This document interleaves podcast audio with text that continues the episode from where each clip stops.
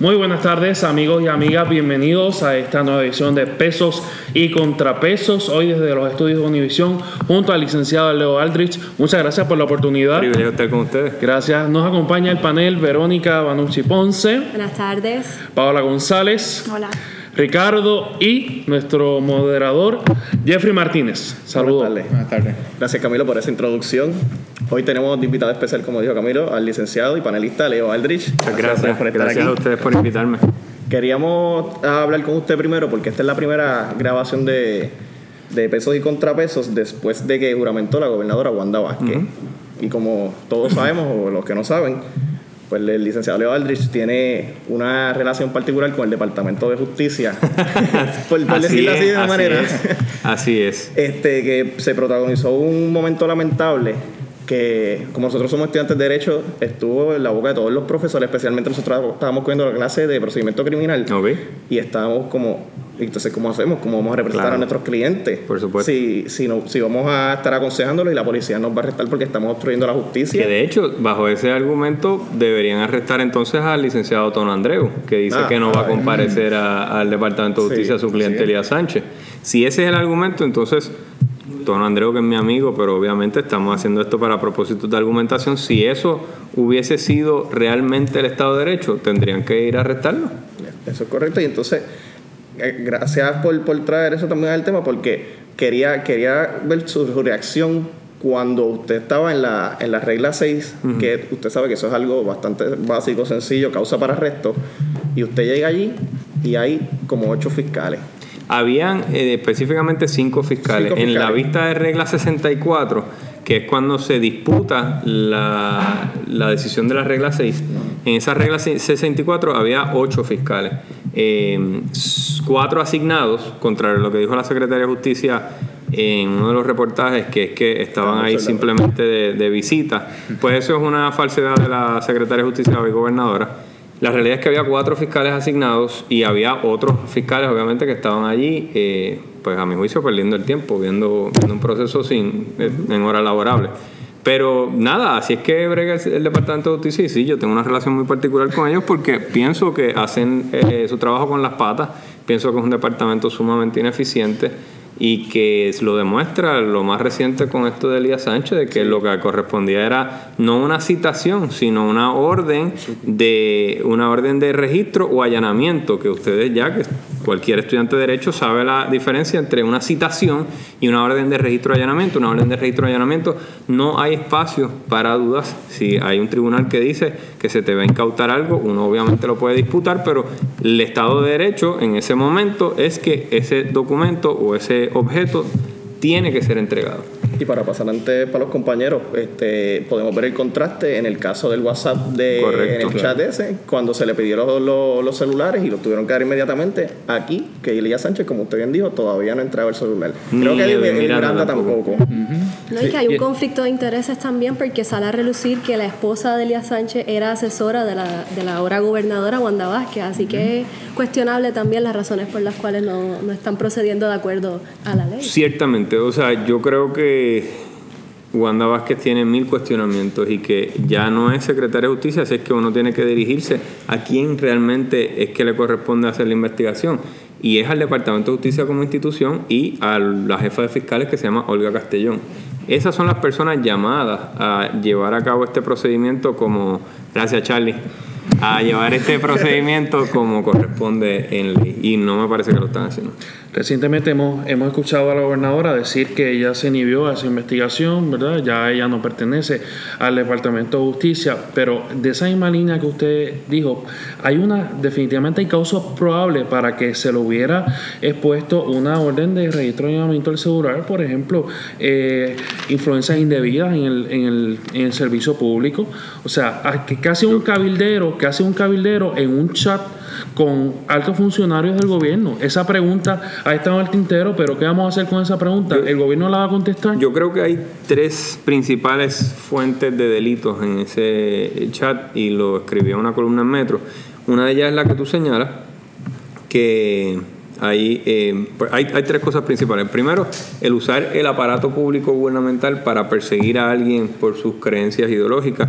El, el, Estatuto Federal está contemplado, en el, me parece, en el título 18, que dice que cuando se utiliza el aparato estatal gubernamental para violar adrede los derechos civiles de otra persona, eso es un delito, eso puede ser un delito. Y eso yo creo que podría dar base ese chat a eso, número uno. Número dos, compartir información privilegiada gubernamental de los negocios de más alto nivel del gobierno con unos privados también podría dar paso a delito. Y el tercero y más fácil es el uso de fondos públicos para fines políticos partidistas o privados, que eso evidentemente está en el chat.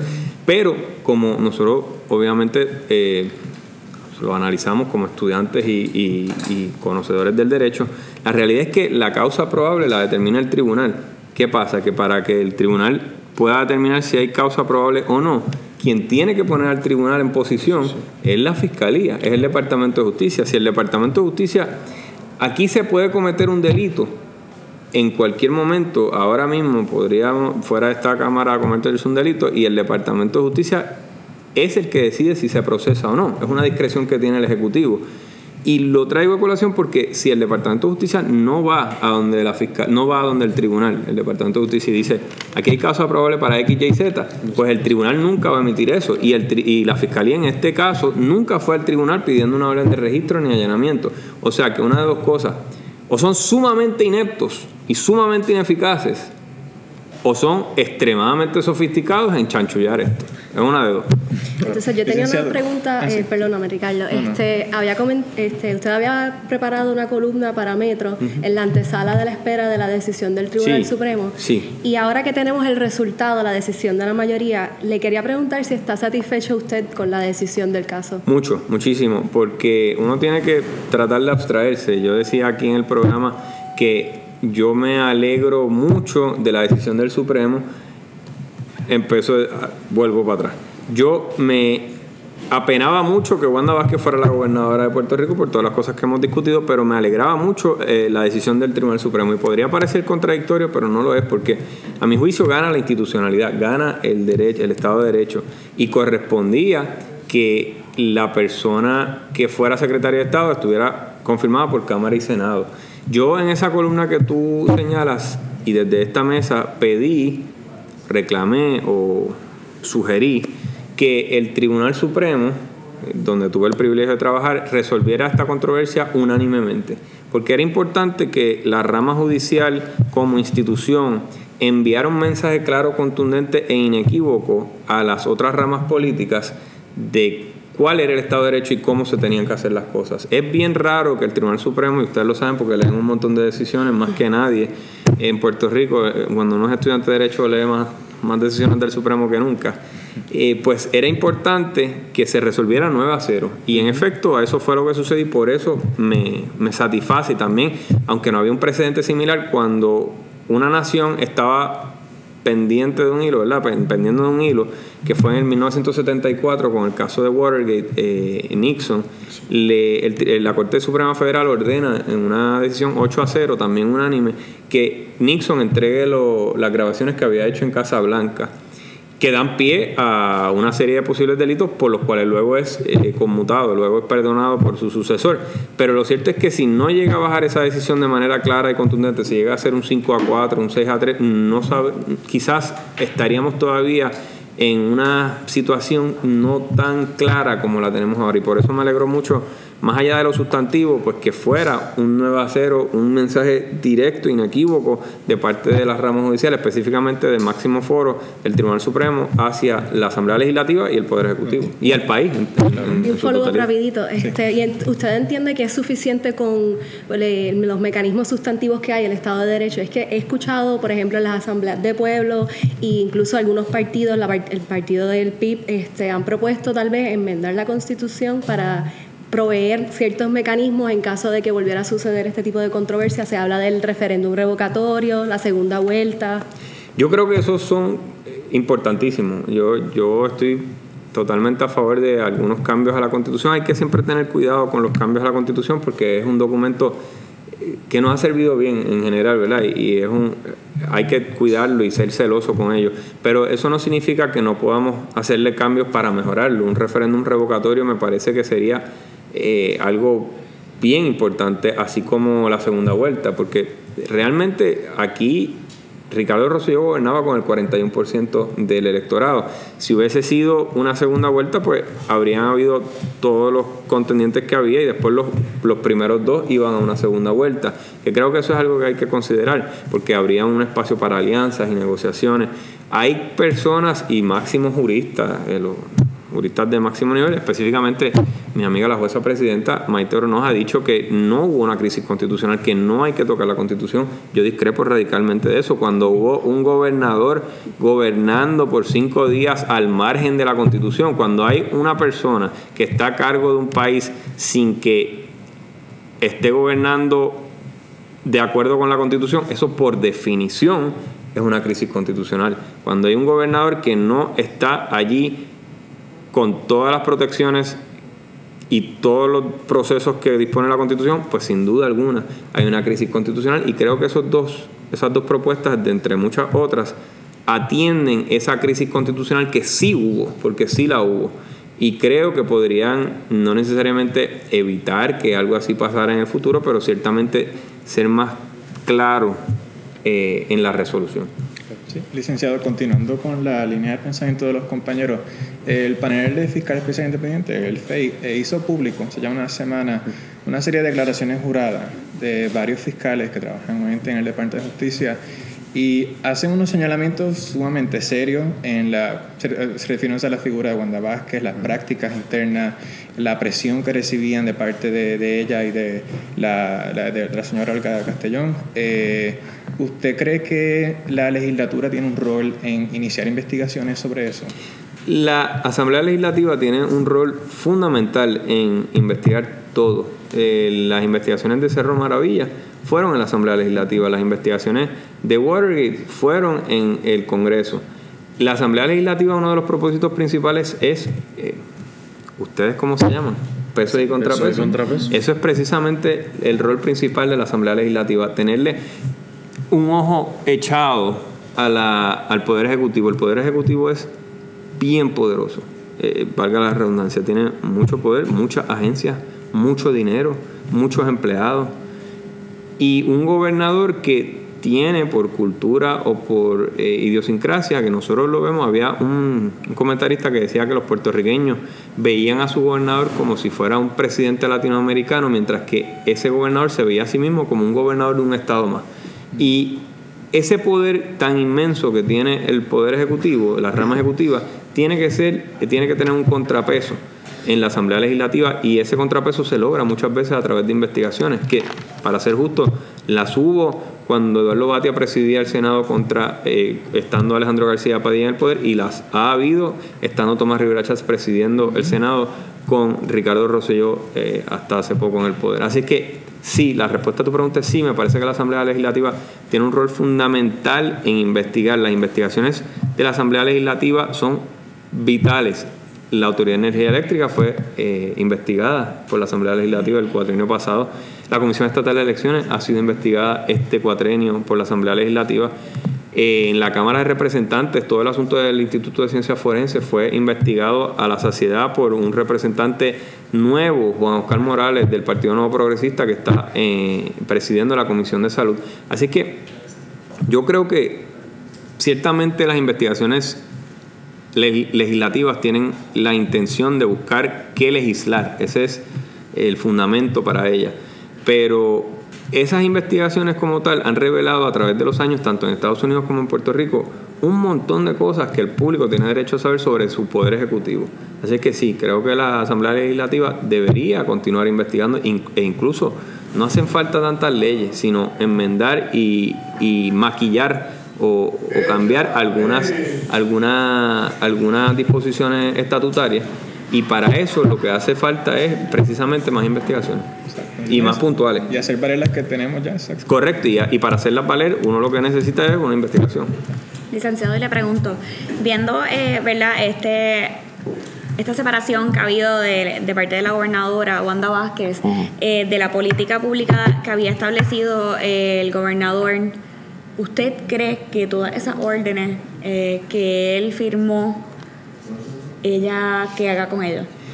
Bueno, como ustedes saben, una orden ejecutiva solamente dura hasta el, hasta el próximo, hasta el próximo inconvento. O sea que a menos que la adopte. Y uno adopta una orden ejecutiva afirmativamente diciendo esta orden ejecutiva yo la adopto y es mía, o ignorándola. Y, e el que no se actúe sobre esa orden ejecutiva significa que esa orden ejecutiva sigue en vigor. Eh, lo que tiene que hacer la gobernadora para descartar una orden ejecutiva es, en efecto, dejarla sin efecto.